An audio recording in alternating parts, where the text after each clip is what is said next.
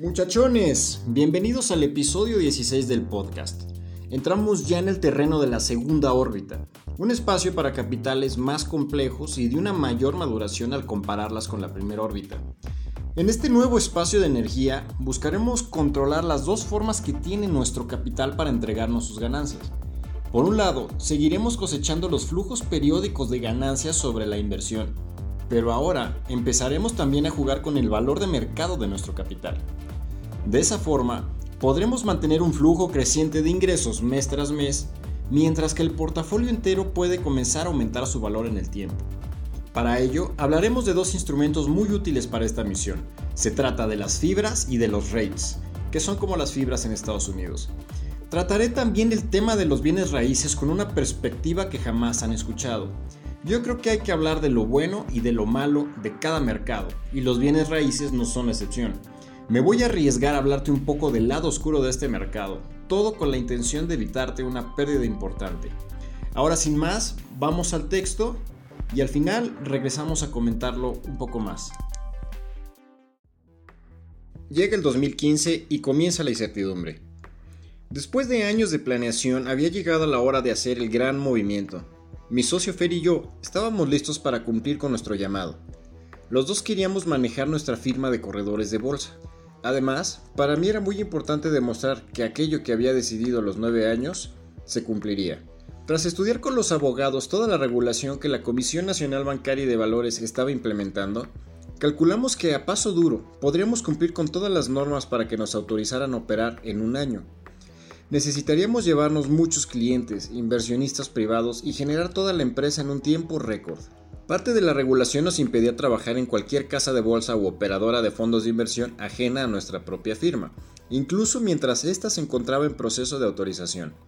Eso significaba que debíamos renunciar a la casa de bolsa donde trabajábamos. Fue una decisión muy difícil. Soltar la seguridad y saltar un futuro incierto nunca es fácil, pero aceptamos el riesgo. El día 28 de mayo de 2015 nos presentamos con el director general para despedirnos y avisarle que nos iríamos. Tuvimos el detalle de participarle parte del proyecto, pues se enteraría de cualquier forma. Eso nos valió quedar como amigos y futuros rivales. Por el contrario, nuestro jefe directo no lo tomó nada bien. Era el tipo más difícil con el que trabajé jamás. Siempre culpaba a todo el equipo de sus propios errores, pero se llevaba la gloria cuando el equipo sacaba los problemas. Se distinguía por encargar operaciones para después regañarnos por hacerlas si las cosas no salían bien. Estábamos muy a disgusto con él, y claro, sus palabras de despedida fueron menos que amables. Se arrepentirán de dejarnos y vendrán rogando para que los contrate de nuevo, y de una vez les digo que eso no va a pasar, nos dijo en torno de burla.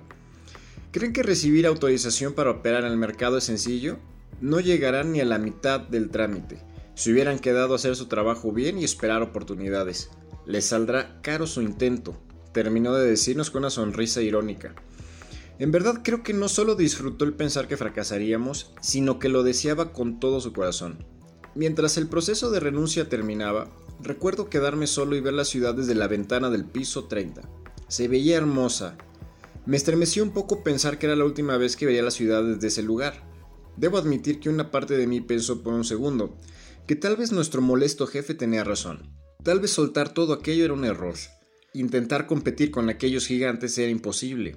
La diferencia entre los dueños de la casa de bolsa donde estaba renunciando y nosotros era enorme. Solo el tiempo diría quién tenía la razón. Y te dejo esta experiencia como ejemplo. A veces tememos más a la incertidumbre que a permanecer en el lugar equivocado. El trámite de renuncia avanzó y pude ir a casa con todas mis cosas. Esa noche fui a cenar con mi papá y tras escuchar todo aquello, me dijo que ese era el momento perfecto para iniciar el plan. Me dijo también que, cuando me hiciera un hombre muy rico, esperaba un auto jaguar nuevo cada año, más una jugosa transferencia mensual que lo dejara disfrutar del mundo sin preocupaciones. Estaba bromeando, claro, pero yo sí me lo tomé en serio. Le aseguré que, de ir todo bien, tendría sus jaguares en serie y por supuesto su transferencia automática. Esa respuesta no solo era real, era un compromiso. Y tras las burlas de nuestro jefe, la confianza de mi papá era todo lo que yo necesitaba escuchar. Segunda órbita, ganancias variables. Dentro de la evolución de los sistemas solares hay un punto donde los asteroides, de los que hablamos en la primera órbita, comienzan a agruparse y aplastarse en un solo cuerpo gracias a la gravedad. Ese nuevo cuerpo se conoce como protoplaneta o embrión planetario. Se llama así porque aún está en crecimiento, pero ya tiene una forma esférica que lo coloca en la categoría planetaria. Te cuento este proceso porque se parece a lo que haremos también en la segunda órbita. Parte del capital de la primera órbita se utilizará para crear un capital más grande, con un cuerpo independiente. Este nuevo capital combinará los flujos de ganancias con el aumento de su valor de mercado. De ese modo, seguiremos fortaleciendo nuestro ingreso mientras comenzamos a buscar el aumento de valor de nuestro portafolio. A diferencia de la primera órbita, donde solo acumulamos capital, en la segunda órbita empezaremos a buscar la diferencia entre precio y valor. Estamos revirtiendo el sistema y ahora es el turno de hacer que los bienes raíces nos envíen el dinero de vuelta. Vamos a crear una estrategia para que las plazas comerciales, los edificios de oficinas, casas habitación, naves industriales, etc., nos manden flujos trimestrales de ganancias mientras el portafolio aumenta su valor sin necesidad de ocupar nuestra atención. La característica de estos capitales es especial debido a dos verdades, y que son poco conocidas. La primera, los bienes raíces pueden ser uno de los capitales más estables y de largo plazo que podemos comprar. Y la número dos, que es impresionante es los bienes raíces son la causa número uno de bancarrotas y pérdidas importantes entre los pequeños inversionistas de todo el mundo. Es sorprendente que estas dos verdades casi opuestas puedan pertenecer a una misma inversión, ¿cierto? Pero es así. Esta dolorosa verdad no es abordada por los autores porque resulta muy impopular hablar del lado negativo de los bienes raíces. Es como un tabú que mete en problemas a quien se atreve a hacerlo. La mayoría de los gurús financieros hablan de este mercado como si fuera la forma más rápida y segura de hacerte rico. Pero hoy en día las cosas son diferentes. Para el año 2018, ninguna empresa de bienes raíces aparecía en la lista de salidas a bolsa importantes de ese periodo. Para este 2019, ninguna de las 20 personas más ricas del mundo se dedica a los bienes raíces. Hoy, la mayoría de los nuevos billonarios se dedica a la tecnología e Internet.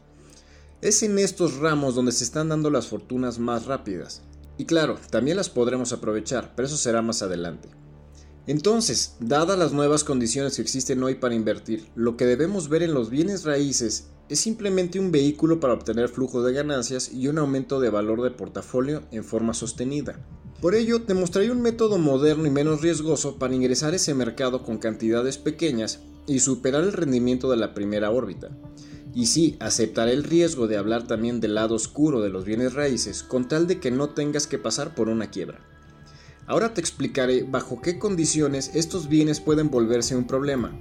Después veremos los instrumentos que llevarán dinero de cientos de propiedades hasta ti con inversiones muy bajas. El problema de los bienes raíces. Debemos entender que los bienes raíces, en su forma tradicional, son una forma de capital muy costosa, para un inversionista promedio, comprar una casa para ponerla en renta significa colocar mucho capital en un solo punto.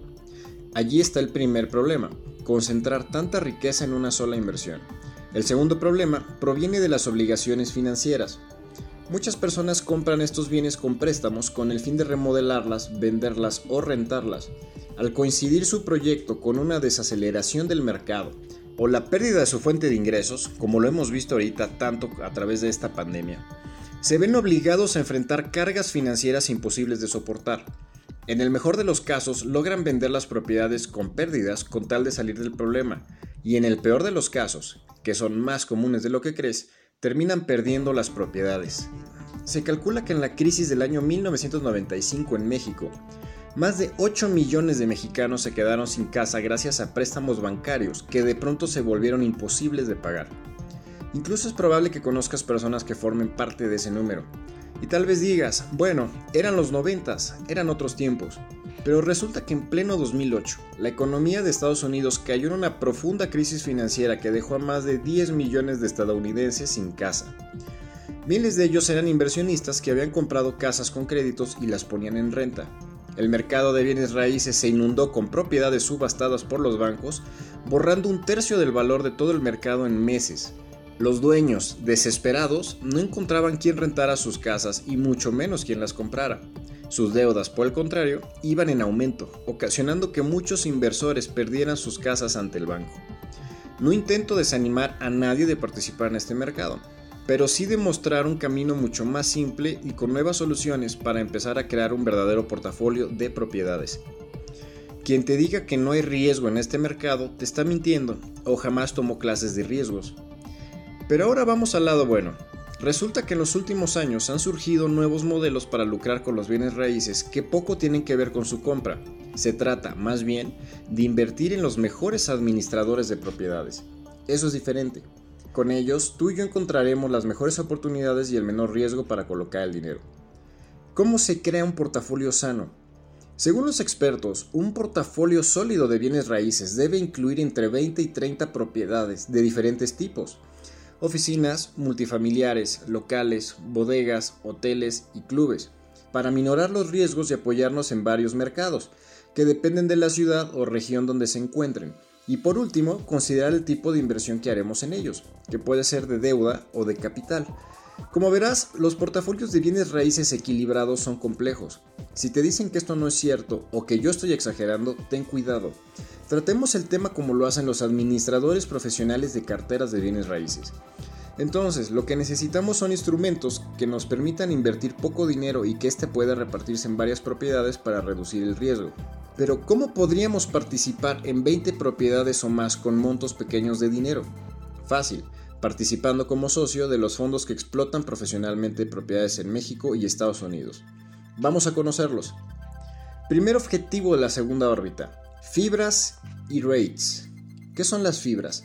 Imagina ir de visita a una plaza comercial y saber que ahí mismo se está generando ganancias para tu sistema. Imagina pasar junto a grandes edificios y saber que están mandando dinero hacia ti.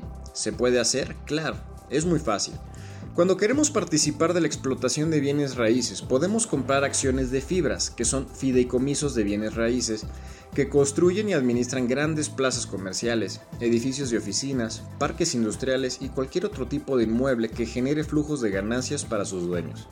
Así, como uno más de sus accionistas, tendremos derecho a las ganancias de la explotación de todas las propiedades del grupo en forma de dividendos, lo cual resulta fantástico, porque todas sus propiedades funcionan para generar ganancias que llegan a ti cada trimestre. Por si fuera poco, podemos tener ganancias con el precio de nuestras acciones en la bolsa. Así combinamos las dos formas de ganar capital. ¿Cómo se compran las acciones de las fibras? Muy fácil, necesitarás una cuenta en una casa de bolsa. Solo debes solicitar la compra de sus acciones en el momento que presenten precios atractivos. Esto puede determinarse con ayuda de los agentes de bolsa de tu institución. Si haces una buena compra, ya habrás ganado mucho. A partir de ese momento, tienes derecho a los dividendos más las posibles ganancias sobre el precio de tus acciones. Tendrás desde tu primera compra el mismo rendimiento porcentual que los socios más grandes de todo el grupo. Así que, a escala, eres un inversionista más de esos grandes inmuebles. Si quieres mi recomendación de casas de bolsa para abrir tu cuenta, pregúntame a través de mi cuenta de Instagram. Rates. Ahora imagina que cientos de propiedades en Estados Unidos mandan ganancias trimestrales hasta tu cuenta en México.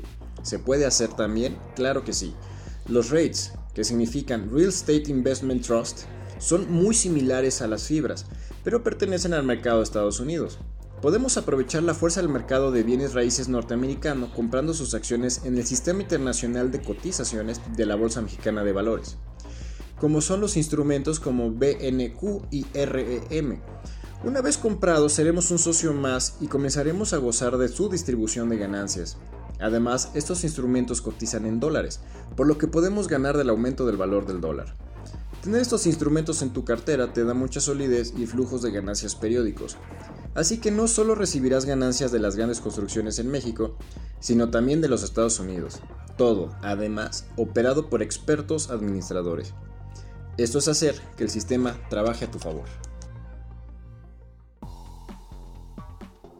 ¿Cómo ven la entrada al poderoso terreno de la segunda órbita? Pues como podrán ver, en efecto los capitales de esta etapa son mucho más complejos. Combinan perfectamente la entrega de valor con la entrega de flujos de ganancias. A mí me gusta mucho la personalidad de esta órbita porque le apuesta al presente con sus flujos trimestrales de ganancias a través de los dividendos y le apuesta al futuro para entregarnos un posible aumento de valor de nuestras acciones en el tiempo. Para ello conocimos a las fibras y a los rates, que son una manera sencilla de ingresar al mercado de la explotación de los bienes raíces. ¿Y qué me dicen del lado oscuro de este mercado? Pues ninguno de ustedes me dejará mentir. La mayoría de los autores financieros hablan de los bienes raíces como si fueran muy seguros y la mejor inversión, pero jamás nos hablan del hecho de que los bienes raíces son la causa número uno de bancarrotas entre inversionistas de todo el mundo. Y ahora que nosotros conocemos más puntos de vista, podemos entrar al juego mucho mejor preparados. En los próximos episodios hablaremos de más formas de participar en los bienes raíces, pero sobre todo de más instrumentos ideales para la segunda órbita, con esta poderosa e incluyente personalidad que tiene, muy distinta a la de la primera órbita. Espero que lo hayan disfrutado mucho y recuerden que estoy en Instagram como LuisBaker100 donde con gusto resuelvo todas las dudas que me mandan cada semana. Ya saben que a todos les contesto y me encanta platicar con ustedes. Bueno, pues nos vemos en el próximo episodio. Por lo pronto les mando un abrazo a todos los distintos países. Pásenla super padre. Vienen sorpresas, se los prometo que vienen buenas sorpresas y buenas noticias para el próximo episodio. Nos estamos viendo por aquí. Aprendiendo con Luis Baker.